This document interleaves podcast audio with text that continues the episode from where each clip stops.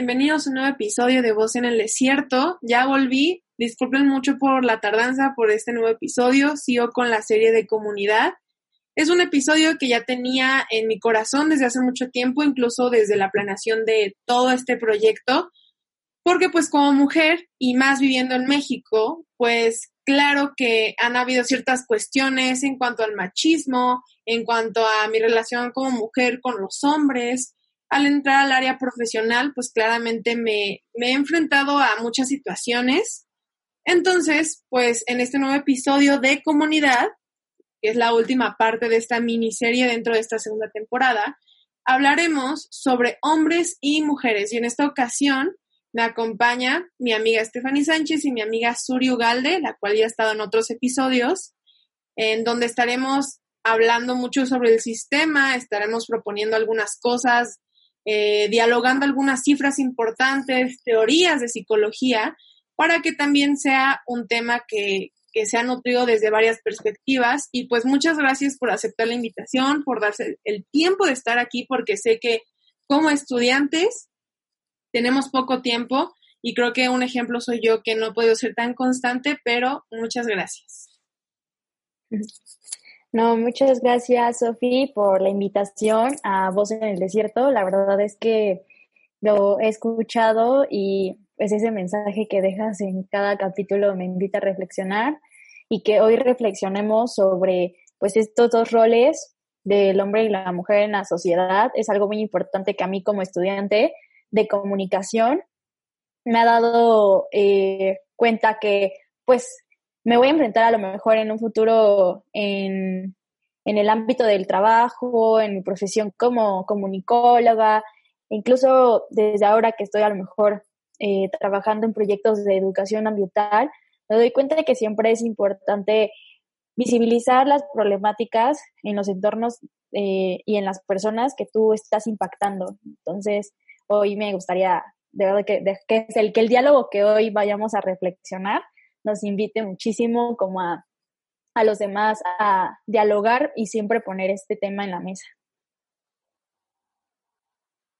Y bueno, mi nombre es Suri. Hace algunos podcasts atrás les estuve hablando un poco sobre teorías del alma y pues como ya mencionaron, vamos a hablar un poco sobre el pensamiento sexista. Mm, nos vamos a basar un poco sobre el machismo, ya que es lo que más he estado hablando últimamente y cómo es que surge todo este movimiento de violencia contra la mujer y todas esas teorías psicológicas que vienen arrastrando a esas personas. Pues empecemos en esta plática. Em, como les decía a ustedes, es un episodio que realmente yo estuve planeando desde hace mucho tiempo porque justo alguna vez en Génesis leí sobre uno de los nombres de Dios que quiere que es el Shaddai. Y pues buscando un poquito sobre su definición, este nombre es muy curioso porque tiene una connotación tanto femenina como masculina.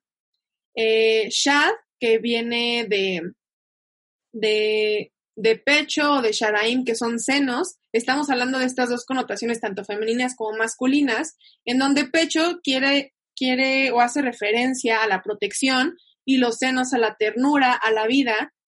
Eh, y algunos eh, teólogos dicen que el Shaddai es el aspecto femenino de Dios y que Yahvé es el masculino.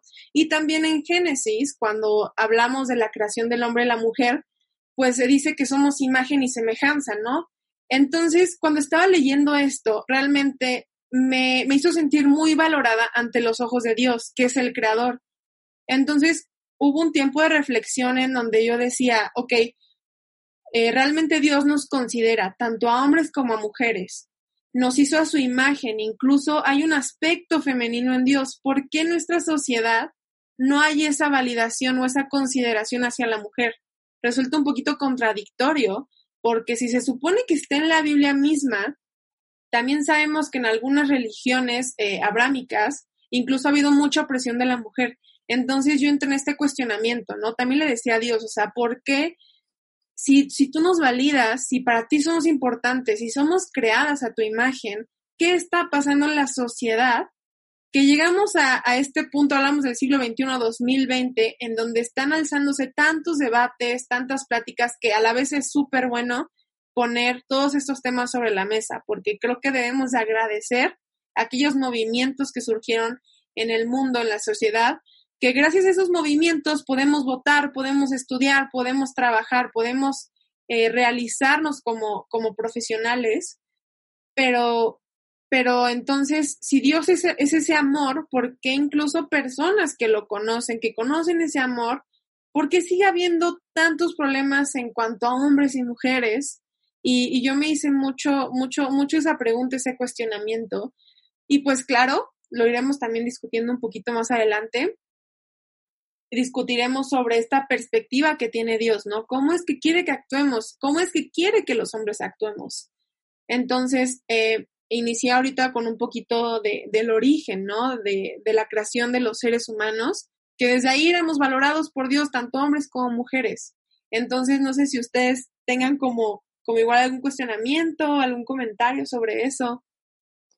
Bueno, pues ¿quién no como mujer ha experimentado una mala, eh, ha experimentado una mala, digamos que reacción eh, o una, un mal momento cuando se le ve agredida desde su posición, que se le ve agredida por el hecho de ser mujer, se le ve agredida a lo mejor su forma de pensar, su forma de expresarse, hasta la forma de vestirse, ¿no?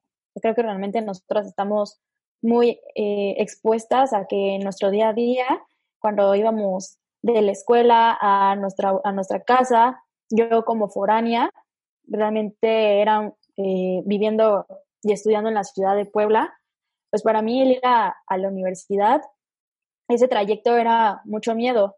Y es un miedo que está fundado pues realmente en experiencias que te cuentan, que a lo mejor a mí no me ha sucedido, pero que te cuentan las demás este, mujeres, amigas, compañeras, que me dicen, esto sucede en el autobús, esto sucede en el metro, ¿no? Eh, se, suceden actos de violencia, actos desde un abuso o un acoso sexual hasta que hasta puede ser también una violencia de tipo psicológica emocional en el que te agregan por cómo vistes o por cómo hablas o, el, o la, opinión que tienes tú que expresar en algún eh, en algún debate o incluso en, el salón de clases, ¿no?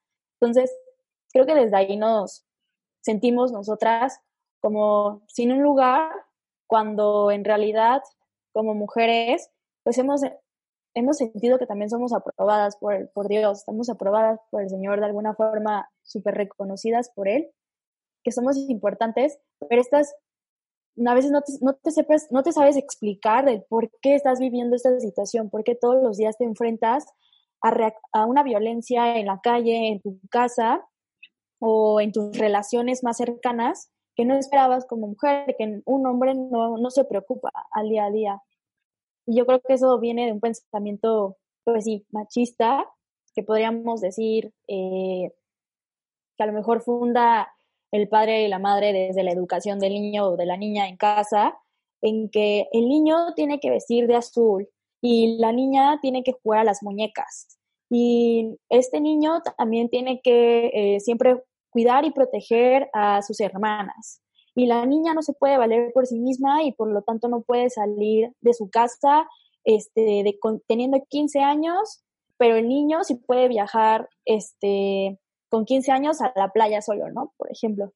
Entonces te empiezan a, formar desde muy chiquita con este pensamiento en el que tú como mujer no vas a poder o con tú como mujer no tienes permitido eh, ciertas experiencias, vivir ciertos momentos que a lo mejor a tu hermano nunca fue un problema vivir, eh, vestirse como él quisiera, vestirse con, con lo que estuviera de la moda, sus jeans, sus chamarras, pero tú si vestías un vestido muy corto, una falda muy corta, te señalaban e incluso tus propios padres este, les daba miedo que lo que pensaran, no sé, tus tíos o que pensaran eh, la gente allá afuera mirándote al, salir con tu minifalda, ¿qué, ¿qué, iban a pensar? Entonces, viene como de este pensamiento de, a lo mejor, yo diría, de opresión, el machismo, como opresión a, ser como mujer y expresarte como tal. Sí, creo que en la actualidad la violencia de género se ha visto de una manera que antes no se pensaba que podía existir, ¿no?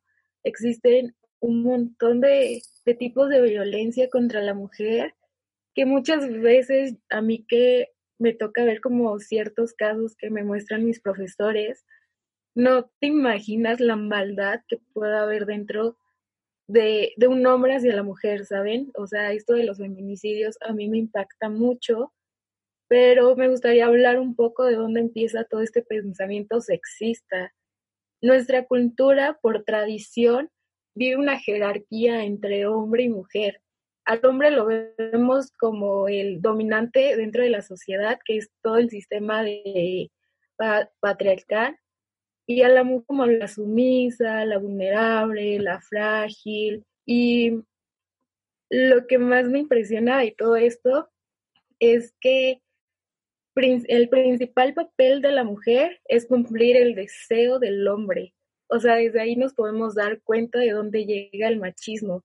Y el hombre, por naturaleza, la ve como seductora y provocativa. Entonces parece que a la mujer le ha puesto un papel de, sí, yo siempre voy a ser víctima porque es tu naturaleza, ¿no?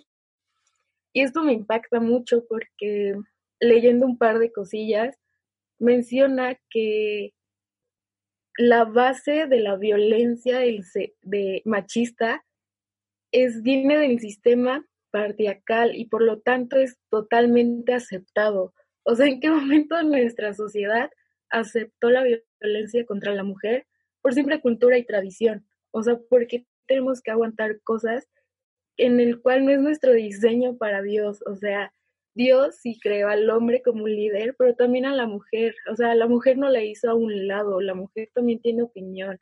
La mujer también está al lado del hombre, no atrás, como dicen.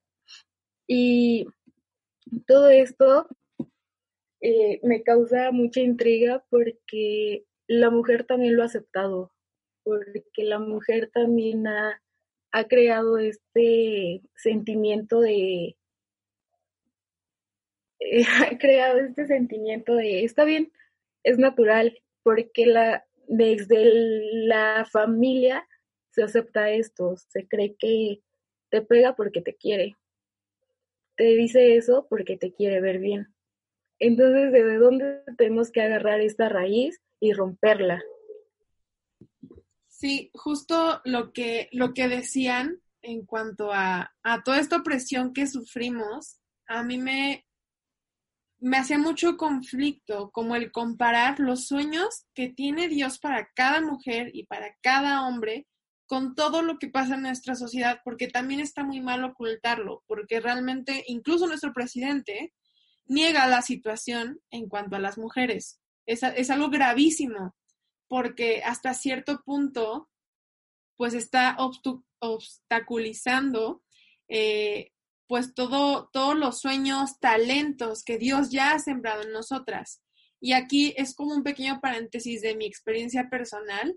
Lo he hablado en, el episodio de identidad de hija, en otros eh, episodios del podcast, sobre la importancia de esta identidad eh, de tener en Cristo, porque Él realmente ha cumplido cada sueño que yo he tenido, que se me ha cruzado por el corazón, pero no, eso, eso no quita que realmente día a día, como, como dices, Fanny, estamos expuestas, estamos vulnerables a sufrir algún tipo de acoso, algún tipo de violencia. Lo vemos todos los días, 11 mujeres en promedio se mueren al día en México. Es algo muy real. Claro, Dios hace justicia, claro, Dios tiene un lugar preparado para nosotras. Sin embargo, no podemos negar que existe una situación en cuanto a la violencia de género porque también los hombres la sufren.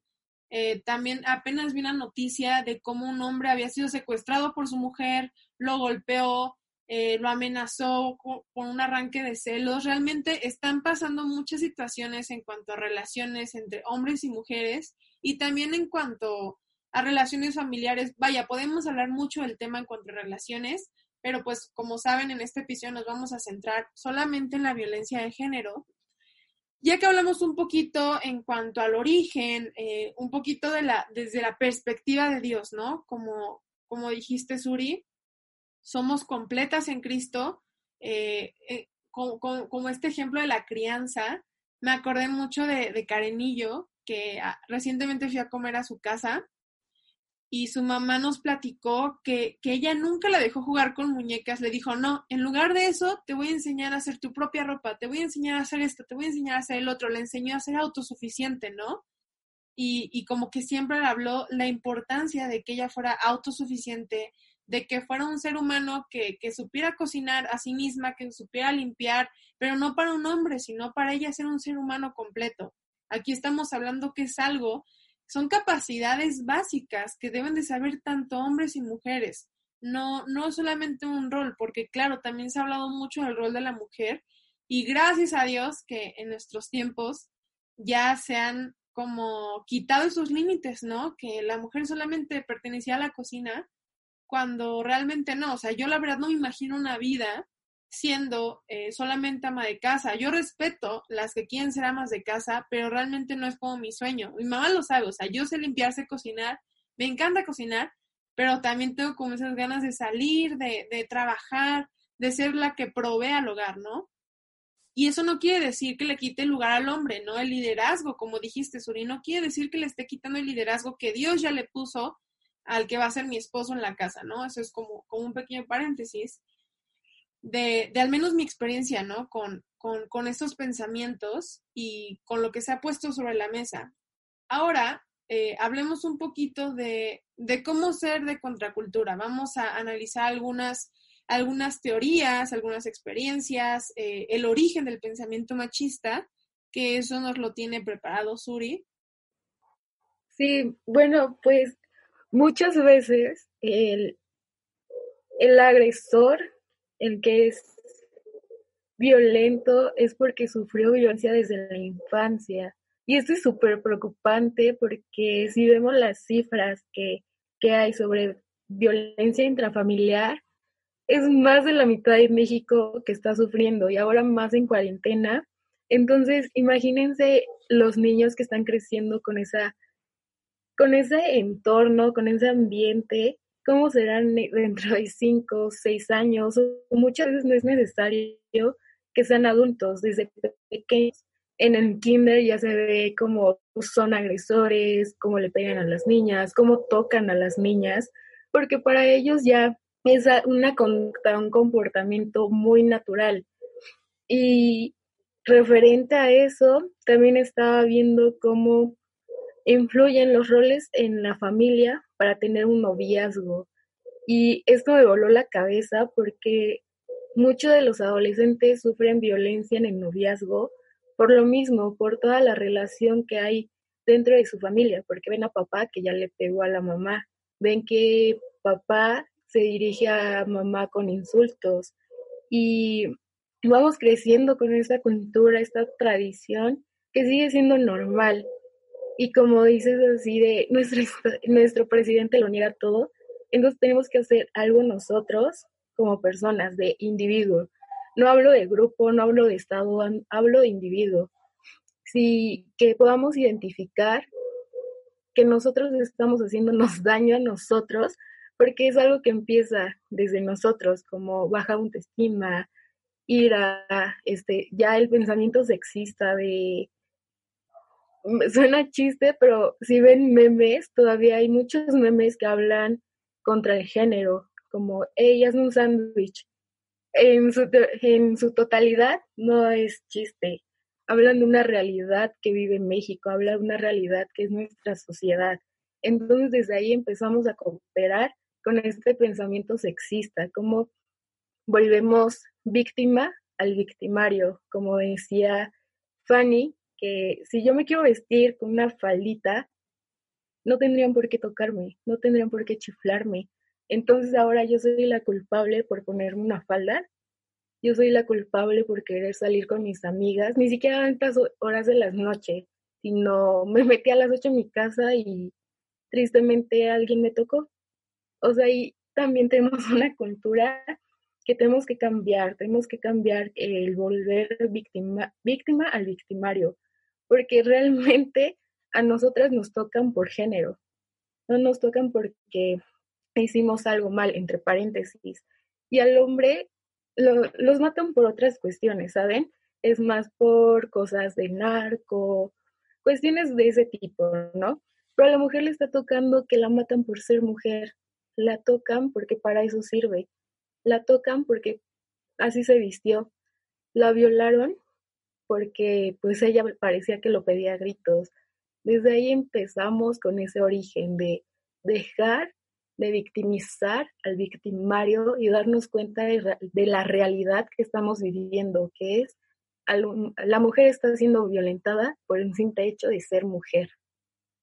Sí, es que así como lo comentas, el de cómo es que nosotros a lo largo de la historia, cuando a la mujer le ha tenido que dar una mala experiencia, que pues pobrecita, que abusaron de ella al salir de, casa para ir a estudiar o ir a trabajar, cuando en realidad lo que corresponde es de esta sociedad proteger a, todo aquel, a toda aquella persona por el simple hecho de ser una persona, por el simple hecho de ser un humano, que a lo mejor tiene eh, solamente la, o sea, la, digamos que vive, quiere vivir en una tranquilidad en su sociedad, quiere vivir en una tranquilidad de poder hacer las cosas a diario sin un miedo de tal vez no voy a regresar a casa.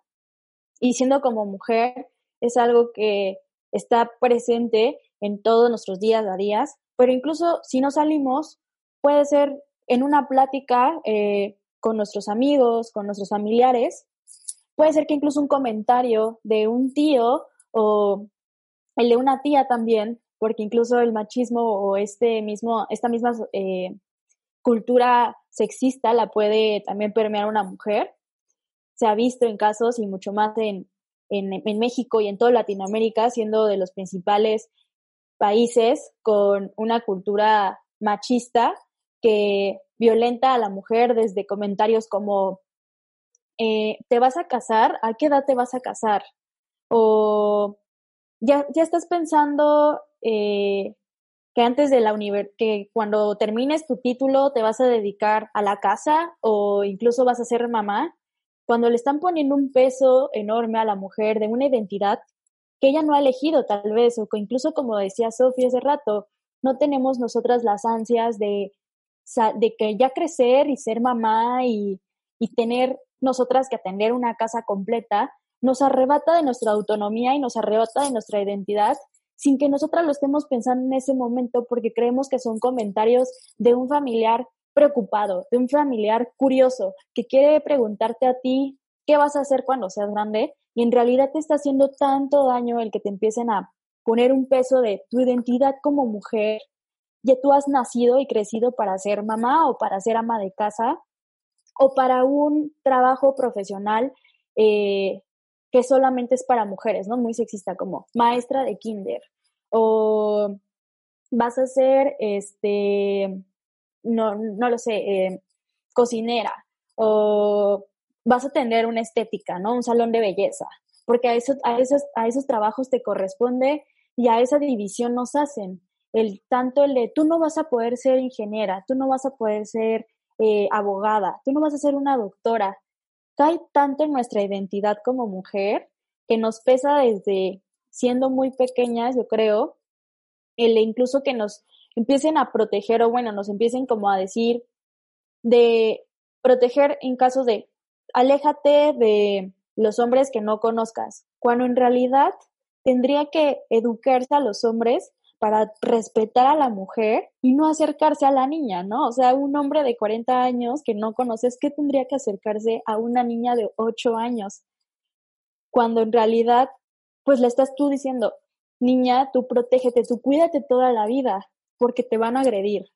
Creces con ese pensamiento de, puta, voy, voy a, a tener esta vida de miedo porque nunca mi sociedad va a cambiar de cultura, cuando en realidad está en nuestras manos cambiar la cultura desde, desde que somos conscientes de, estamos, está siendo, está una violencia que está terminando no solamente con la tranquilidad de las mujeres, sino con la tranquilidad de todas las personas que pierden una hija, una hermana, una amiga a diario y por tanto solo esa sensibilidad deberíamos decir como sociedad, esto tiene que parar, o sea, los feminicidios en México tienen que parar porque están matando a nuestras mujeres que de verdad son pues nosotras como una identidad fuerte que incluso con un carácter fuerte que podríamos llegar a construirnos a lo largo de nosotras tres, yo viendo cómo nos hemos podido a lo mejor eh, con la fortuna, con el privilegio, podríamos decir, de que tuvimos educación eh, privilegiada, estamos estudiando en la universidad, tenemos acceso tanta, a tanta información que ya nadie nos hace sentir menos o ya nada nos va a sentir como no tengo la, información completa para decir no a un comentario este, machista o no a cuando alguien me está agrediendo, ¿no? Pero qué desafortunadas son aquellas mujeres que no tienen esta información y que no tienen esta educación y que son a lo mejor nuestras hermanas que están eh, en, un, eh, en una comunidad, eh, la, la cultura originaria de esa comunidad, ese, no sé, como tienen tan arraigado en sus raíces de cultura el que el padre va a ser siempre el líder, tu esposo siempre va a ser el líder y va a tener esta decisión sobre ti, que se me hace chinita la piel y pensar de que no todas las mujeres vamos a vivir con una libertad o vamos a vivir con una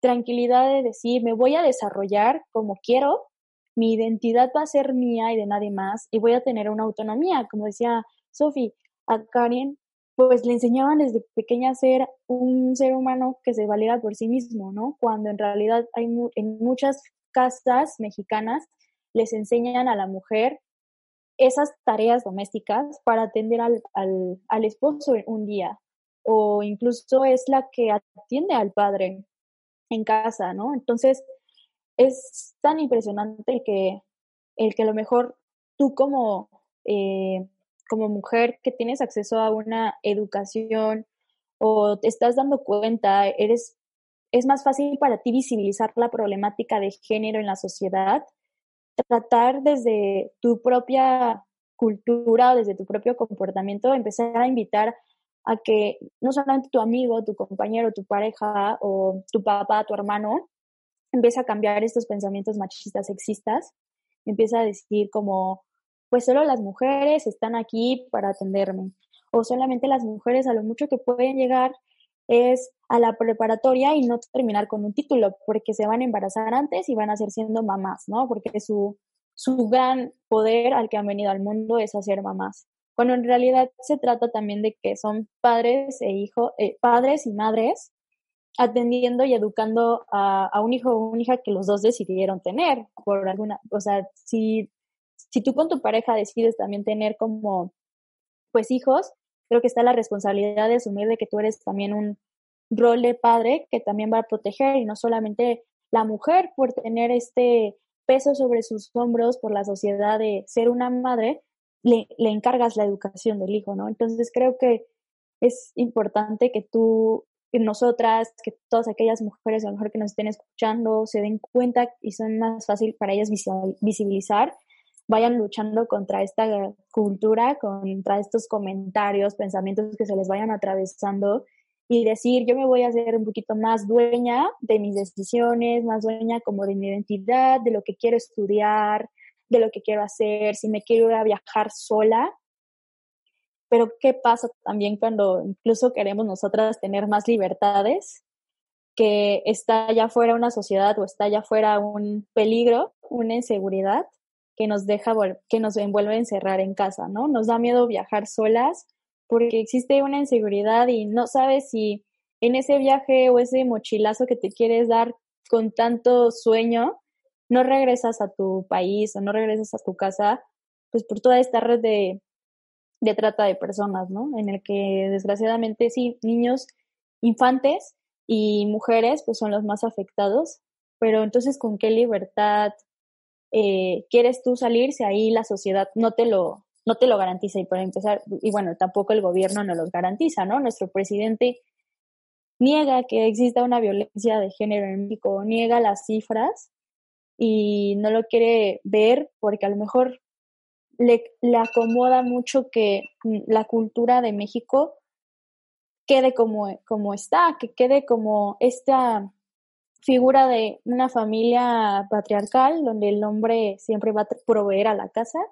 Yo me imagino que así el presidente debe pensar también en su casa y con su familia, o este como estigma de tener en su familia que no hace caso a las políticas públicas para cambiar nuestra realidad y que nosotros empecemos a ser realmente libres. Entonces, el punto, la raíz sí está desde la, pues esta cultura que permea esta, este sistema patriarcal que nos arrima a las mujeres, nos oprime, pero creo que está de, poquito en poquito que tú como, como individuo te vayas reflexionando y vayas revisitando como comportamientos o conductas desde el lenguaje, yo lo veo en comunicación, cómo es que el lenguaje también, o los medios que vemos, la película romantizada, la película que romantiza la relación tóxica, ¿no?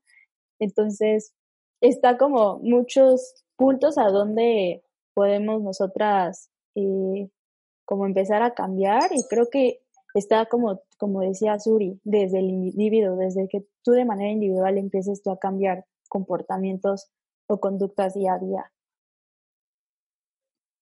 Sí, si se dan cuenta, eh, este pensamiento apaga muchas luces, mata mujeres, eh, como dices, en comunidades originarias. A lo mejor no, no, no se mueren mujeres, o tal vez sí, pero también se están apagando eh, pequeños sueños, ¿no? Pequeñas luces, pequeños talentos dentro de las mujeres.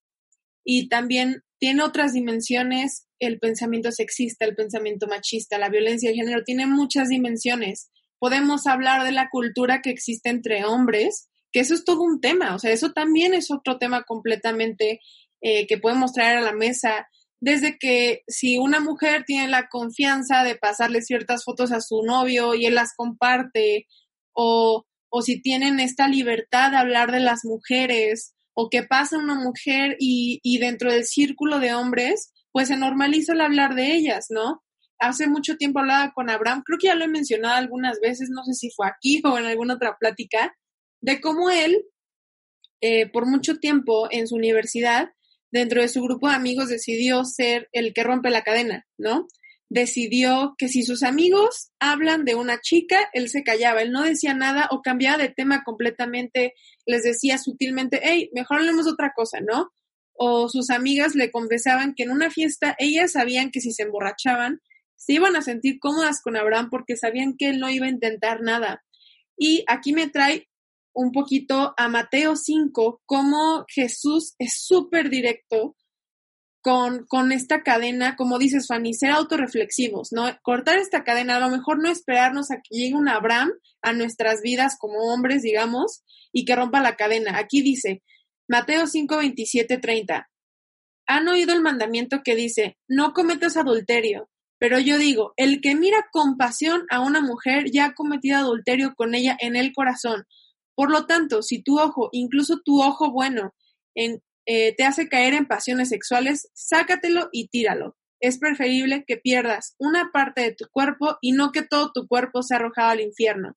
Y si tu mano, incluso tu mano más fuerte, te hace pecar, córtala y tírala. Es preferible que pierdas una parte de tu cuerpo, no que todo tu cuerpo sea arrojado al infierno. También en Job 31.1 vemos este comentario de Job de hizo un pacto con mis ojos de no mirar con codicia sexual a ninguna mujer.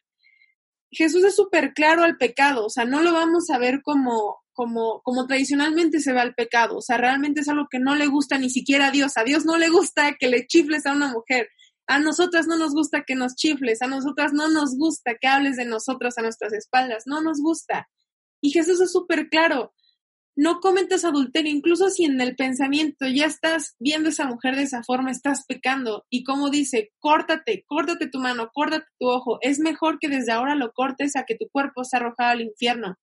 Jesús es muy claro cómo esta cadena va a llevar socialmente a una bola de nieve y lo vemos en nuestros tiempos. Como estas, lo vi incluso en el, en el cine mexicano, como dices, Fanny, cómo eh, tiene tantas dimensiones que lo vemos en representaciones de cine y series. Que en las películas de Pedro Infante era súper normal que si veían a una mujer, la perseguían por la calle. Y, y yo queriendo profundizar como en esta, e, en, en, esa tendencia, le pregunté a mi abuela que, que si alguna vez a ella la había pasado. y me dijo, sí, hubo una vez que me asusté tanto que ella iba por la calle normal, casual, saliendo del trabajo, que por cierto, eh, ella estudió la carrera para ser secretaria. Esa carrera ya evolucionó para, para nosotras poder llegar a otro tipo de puestos, pero solamente había la carrera para secretaria para, para las mujeres, ¿no? Entonces, pues el, el, puesto que ella podía aspirar era solamente ser secretaria. Ahí, ojo, ¿no? Pero ella saliendo del trabajo, eh, un, un, chavo le empezó a perseguir, porque era súper normal ver a una chava bonita e ir atrás de ella, decirle, hey, no sé, o sea, no sé, lo que se conoce como acoso callejero, para ellos era algo tan normalizado que era la forma de conquistar a una mujer. Y mi abuela dijo que era algo muy normal, pero que en, en esa ocasión se sintió súper atemorizada, porque incluso el chico le sacó un cuchillo y le dijo, yo te voy a llevar, tú vas a ser mi esposa. O sabemos cómo eh, eran acciones tan normalizadas que se permitían muchas cosas. Y no fue que mi abuelo cuando empezaron a andar en esas épocas llegó y pues obviamente lo enfrentó. Y pues gracias a Dios no pasó nada, felizmente se casaron, eh, tuvieron una vida juntos, pero vemos como era algo súper normalizado y mi abuela lo cuenta como algo súper normal, ¿no? Pero pues la Biblia es un, es un texto súper antiguo, incluso habla de eso, incluso habla tan directo de, de, de no mirar a las mujeres con codicia sexual y nosotras como mujeres igual, porque una cosa es nosotras hablar del chavo que nos gusta, de, hey, no manches, me habló, lo que sea, pero otra cosa completamente diferente es, es esas conversaciones que permitimos, ¿no? Y sí, claro, claro, claro, claro que hay mujeres que también ah, eh, han permitido, incluso a lo mejor nosotras en algún tiempo de nuestra vida permitimos ah, hablar mal de una mujer, ¿no? Por, por a lo mejor ejercer su sexualidad, juzgarla. Claro que lo hemos permitido, pues porque somos humanos, pero me encanta cómo también Jesús nos da esta vista de amor a todos, ¿no? De, de, que por gracia somos salvos, pues también hay que actuar con gracia, ¿no? Entonces es permitir, permitirnos a nosotros cometer errores, sin embargo, cortar la cadena. Y, y lo que, lo que, lo que decían mucho de, de cómo se veía la mujer, eh, me gusta eh, cómo, cómo Peter Glick y Susan Fisk hablan mucho sobre eh, una de las dimensiones del sexismo, ¿no? Como, como decía Suri hace rato antes de comenzar, no justificar, pero que hablamos como de uno de los orígenes, ¿no? Como unas gotitas del origen, que en cuanto al sexismo, a veces en esta cultura entre hombres y mujeres, hay hombres que no lo hacen por mal, que, que, que ven a la mujer, la idealizan tanto que la ven como criaturas puras, que necesitan ser protegidas, incluso adoradas, y eso lo transforma en, en roles de género convencionales, que, que nos ponen en, una, en un pedestal, que nos ponen en un confinamiento, que nos ponen en un solo lugar, en una sola caja, eh, que, que, incluso es como restringirnos, realmente no es un pedestal, ni siquiera es sano ese, ese, ese pedestal. Y, y, ellos comentan que, que muchas mujeres pues están como, como que de acuerdo con este pensamiento de cómo comienza, ¿no? De esta idealización de la mujer, que pues sí, no es sano, realmente no es sano, porque restringe a tu pareja, ¿no? Si tú eres un hombre que, que, que piensa de esa manera, que sí quiere ser el proveedor principal, que, que quiere proteger a su esposa, está súper bien. Sin embargo, también hay que considerar el sueño de la mujer, ¿no? ¿Qué es lo que ella quiere? ¿De verdad ella quiere estar puesta en un pedestal y que solamente seas tú el que la proteja y nada más, realmente no está bien. O sea, al menos para mí es una visión muy enfermiza de las relaciones, que como les dije, o sea, es meternos también en un tema sobre el amor, pero pues somos seres independientes. Entonces, eh, realmente hay mucho como, como de esta cultura, ¿no? De cómo nace, de, de cómo se convierte a acciones como los feminicidios nos vamos a ir hoy a dormir pensando en que 11 mujeres ya murieron en México. Sufrimos acá en México la crisis de las, de las muertas de Juárez, que era tremendo. Eh, estaba leyendo hace poco un PDF que hablaba de cómo incluso la planeación urbana en México eh, restringe mucho a las mujeres porque es súper peligroso para una mujer tomar el camión y regresar caminando a su casa. Eh, desde el privilegio yo puedo hablar que yo he sido súper afortunada en que me puedo mover en coche, mi mamá también. Sin embargo, no permito que ese privilegio no me deje voltear a, la de al lado, que hay muchas mujeres que se van en metro a su trabajo, a dejar a sus hijos a la guardería, y la planeación urbana en México no está hecha para que las mujeres sean protegidas. O sea, el hombre es fácilmente si se puede ir en bici, si se puede ir caminando, si, si se puede ir en camión, pero muchas muertes eh, cuando fue este, este fenómeno de las muertas de Juárez, pues eran eh, eh, los choferes de microbuses que, que, dejaban a todos en sus, en sus paradas y violaban a las mujeres ahí en el camino y las mataban o se esperaban a que llegara alguien y, las violara. O sea, realmente vemos cómo, cómo incluso hay que poner atención en cuanto a, estos temas de género desde muchos enfoques, ¿no? O sea, desde la planeación urbana, ¿no? ¿Qué se puede hacer para mejorar a México? Desde el diseño, por ejemplo, ¿no? O sea, ¿cómo se pueden diseñar mejores ciudades? ¿Cómo se pueden mejorar los sistemas de transporte, pero hay que empezar cambiando la cultura, porque sí, se nos enseña que debemos de cubrirnos desde chiquitas, de si traes falda, cúbrete, pero, pero no, eso no nos, no nos hace, eh, no nos pone un escudo de protección, así hay algún pedófilo que está ahí en un parque viendo a qué niño o niña agarra, o sea, realmente es, es un problema grave y se nos enseña así a protegernos, pero no se les enseña a los hombres, como en Job, a no mirar con codicia sexual a ninguna mujer.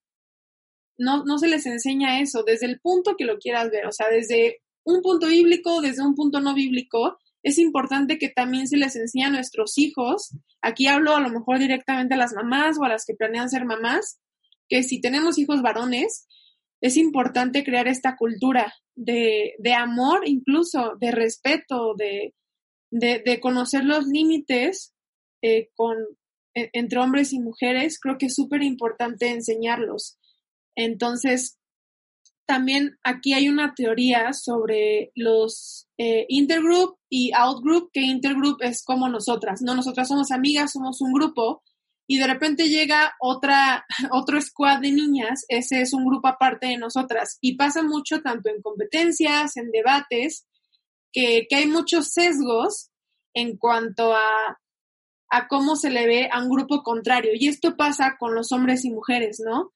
Realmente hay un pensamiento en que los hombres y mujeres somos muy diferentes, solamente porque hay esta división entre hombres y mujeres, esta diferencia de género, esta diferencia fisiológica, pero se encontró un estudio que en una universidad donde los dormitorios estaban separados, que cuán importante era la proximidad, cuán importante era acercarnos a conocer las necesidades del otro género. Entonces, cuando juntaron los dos dormitorios, se dieron cuenta que las relaciones entre hombres y mujeres mejoraron exponencialmente. Los hombres eran más atentos con las mujeres en cuanto a sus necesidades, aprendieron a lo que sí les gustaba a las mujeres y a lo que no les gustaba a las mujeres. Las mujeres aprendieron de los hombres. Entonces, estamos viendo cómo también hay una necesidad de, de, de, reaprender a lo mejor en cómo, cómo nos relacionamos tanto las mujeres con los hombres y los hombres con nosotras, ¿no? Que no está chido que, que nos digan ciertos comentarios porque es una experiencia muy amarga para mí, pero sí, en el, el último semestre presencial que tuvimos este año, este, pues yo sí sufrí de, de hasta cierto punto invasión a mi privacidad Ah, de uno que creía que era mi amigo, algunos comentarios eh, de su parte en cuanto a mi cuerpo que realmente nunca me hicieron sentir cómoda. No era, o sea, ni siquiera romantizo la situación porque sí, me hicieron sentir muy incómoda, me, me quitaron muchas ganas de ir a la escuela. Eh, y, y lo peor es que esta persona ni siquiera se dio cuenta del problema que causó, no se dio cuenta de lo incómoda, de lo, de lo invasivo que estaba haciendo. Entonces estamos eh, totalmente expuestas cada día. si quieren la cortamos cuando queden cinco. Entonces, este, si quieren enlazo o quién quiere enlazar o alguien quiere continuar sobre este tema. en cuanto, bueno, igual podría ser que hablemos un poco de los estereotipos, o sea, mencionando que esto de lo que decías, nos parte a nosotros dos en, en que el hombre, está el estereotipo en que, no sé, este, las mujeres queremos lo que los hombres quieren, o así, o queremos este, lo que los hombres tienen o queremos como esta equidad con ellos, cuando en realidad lo que buscamos es que, o sea, podríamos hablar como de lo que no, lo que las mujeres no estamos pidiendo, pues lo que estamos pidiendo en realidad, que no se confunda, podríamos decir que no se confunden que somos un grupo de choque mujeres contra hombres, que no, no, no queremos ser mujeres versus hombres, ¿no? Queremos, este, a lo mejor para cerrarlo y ya de ahí irnos con la necesidad del cambio sistemático. Va, si quieres, este, dices tu participación, lo cortamos, reiniciamos y que Suri continúe con esa participación en ese tema. ¿Qué les parece? yo quería mencionar como el valor que tenemos como hijas para romper esos patrones. Va, va, entonces seguimos, Fanny, eh, cortamos su participación, regresamos y vamos con lo de este el valor de hijas, ¿va? Entonces seguimos. Va. Pues sí, Sofía, como bien dices, o sea, realmente cuando estamos nosotras en estos, eh, en este, en esta lucha de que seamos reconocidas, en esta lucha de que alcemos la voz para que por fin haya solución a nuestras problemáticas, a esta violencia que vivimos día a día, suele pensarse que estamos siendo un grupo de choque contra los hombres, que las mujeres estamos siendo rebeldes y queremos irnos contra los hombres y que queremos este, a todos, a todo hombre en la cárcel o queremos a todo hombre eh, alejado de nosotras, ¿no? Cuando en realidad, pues, tenemos amigos, tenemos pareja, tenemos eh, papá, hermano, que en realidad lo que menos queremos es alejarnos de ellos, que no queremos ser eh, una lucha de sexos, una lucha de hombre versus mujeres, no queremos que se, que se entienda que las mujeres odiamos ya a cualquier hombre por el simple hecho de serlo, sino odiamos este sistema que también hasta cierto punto los llega a afectar a ellos. O sea, este sistema patriarcal que nos, que abusa también de, de, nosotras colocándonos como son unas rebeldes que no saben ni por lo que luchan ni, ni tienen fundamentos, cuando en realidad lo que queremos es solamente que nuestros derechos básicos se nos reconozcan como el de la vida. Queremos estar vivas, queremos tener seguridad y libertad de desarrollarnos en cualquier ámbito de nuestra, de nuestra vida.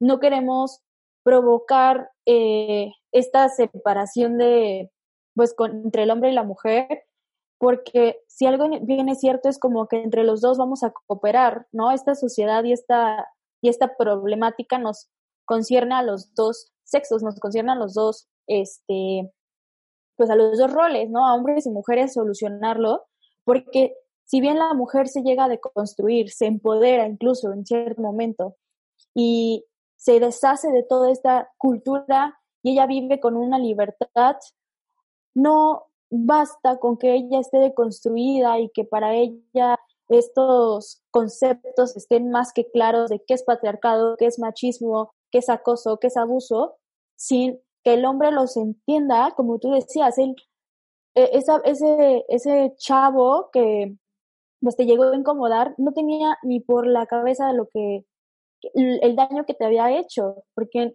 no llegan a visibilizar que la violencia puede ser desde un, o sea, nosotras conocemos que existe un termómetro de la violencia y este termómetro puede ir desde lo más bajo, desde una un insulto, una grosería, una mala palabra, subiendo a un eh, te callo, eh, ¿no? Eh, no quiero que hables, de ahí a que te, a lo mejor te doy un golpe en la mano, te empujo un poco, hasta llegar a, te asesino, ¿no? Entonces, te quito la vida porque me, me sacaste de mis casillas, ¿no? Como hombre, ya no soportaba más y mi violencia o mi odio ya no lo controlaba, mi furia ya no la controlaba, cuando en realidad pueden controlar todos esos eh, sentimientos negativos si desde un momento se hacen conscientes que haciendo estos comentarios pueden incomodarte y te pueden dañar tanto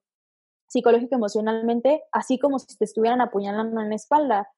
Cuando hacemos conciencia que esta violencia puede ser sin golpe, sin sangre, o sea, también puede ser un daño psicológico que te puede quedar por el resto de tu vida incluso, o sea, que te, que te digan algo muy, muy grave y que de verdad te, te deje insegura o te baje la autoestima o incluso te sientas sucia, ¿no? O sea, nos dicen, es que me sentí sucia cuando me dijeron eso, me sentí que lo provoqué, ¿no? O sea, cuando se dan, cuando es consciente el hombre que, que a lo mejor desde esa violencia, desde ese, ese pequeño comentario pudo haberte hecho daño, es cuando nosotros nos damos cuenta que entonces esta necesidad de cooperar, porque si entonces él no se deconstruye al mismo tiempo que nosotros nos deconstruimos, la sociedad va a quedar estancada en una pelea de que quién es el mejor sexo, quién es el, o hombres y mujeres en una constante pelea, cuando en realidad lo que queremos es reconciliarnos, creo,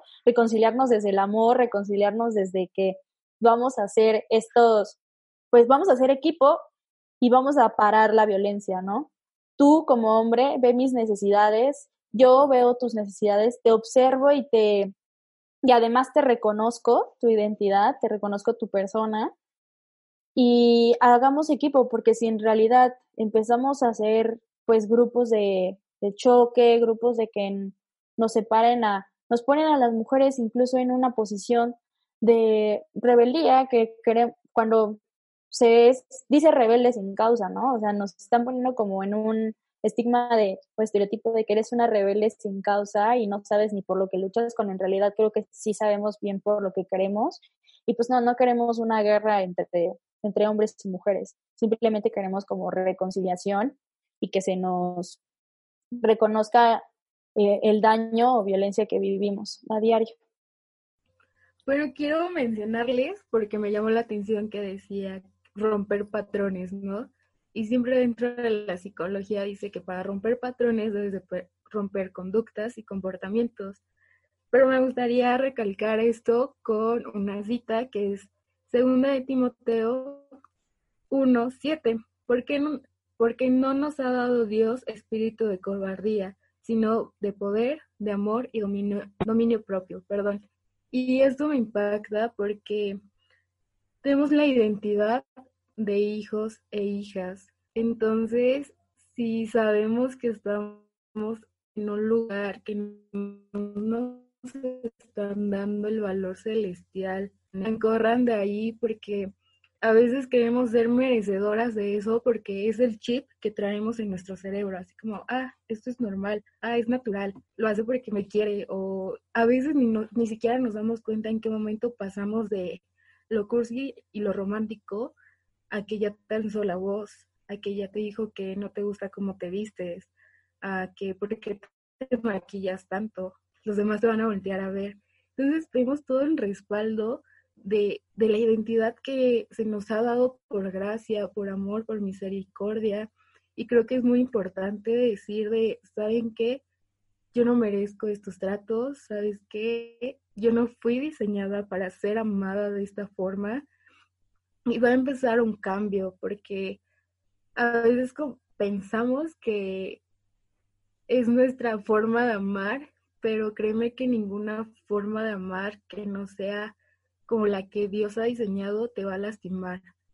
Veo a muchas de mis amigas con ese patrón de, pues es que ya me habló feo, lo corté, pero regresé. Tampoco debemos de generar una dependencia emocional, o sea, debemos de estar completos en Cristo para que eso no pase y podamos recibir el amor que Dios ya diseñó en nosotros, ¿no? Creo que lo más bonito que tenemos como hijos es que Dios ya escribió nuestra historia de amor desde antes de nacer. Y por lo tanto, si sabemos que es una historia de amor en Cristo, no va a haber lágrimas, no va a haber insultos, no va a haber golpes, porque no somos nada merecedores de eso.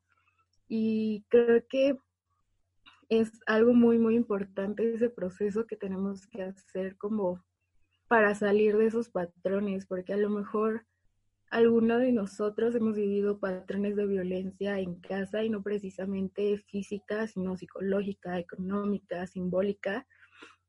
Y seguimos con ese chip de que está bien, está bien, aún estando en Cristo.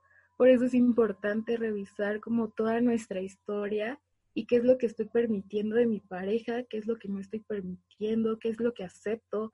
Y muchas veces lo que más te molesta es porque sabes que que no es la manera en la que debería de pasar. Lo que más te duele es porque hay un patrón atrás que deberías de cortar. Entonces, yo, yo los invito a que se chequen sus relaciones sentimentales y sociales para que vean, porque también en las amistades hay violencia, muchas veces es psicológica, manipulación, y eso ya es una forma de violencia. Y ve por qué lo estás permitiendo y pedirle a Dios que te dé ese carácter, porque como mencioné, nos dio un espíritu de dominio y de amor. Entonces, ver de dónde viene toda esa raíz que nos hace aceptar esas relaciones.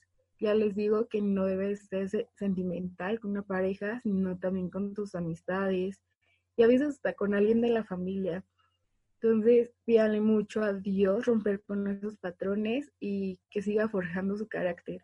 No es fácil, no es algo de la noche a la mañana, porque como ser, seres humanos creamos esa dependencia emocional y sentimental con las personas y eso no debe de cambiar, pero debe de cambiar el comportamiento y la conducta con la que se dirigen hacia ti, que no eres nada merecedor, créeme, es alguien con el que debes de ser tratado con amor, con ternura, con pincitas, como dicen. Así que, pues nada, observen sus patrones, observen qué tipo de relaciones tienen, cuáles son las sanas, cuáles son las tóxicas y romper con ello.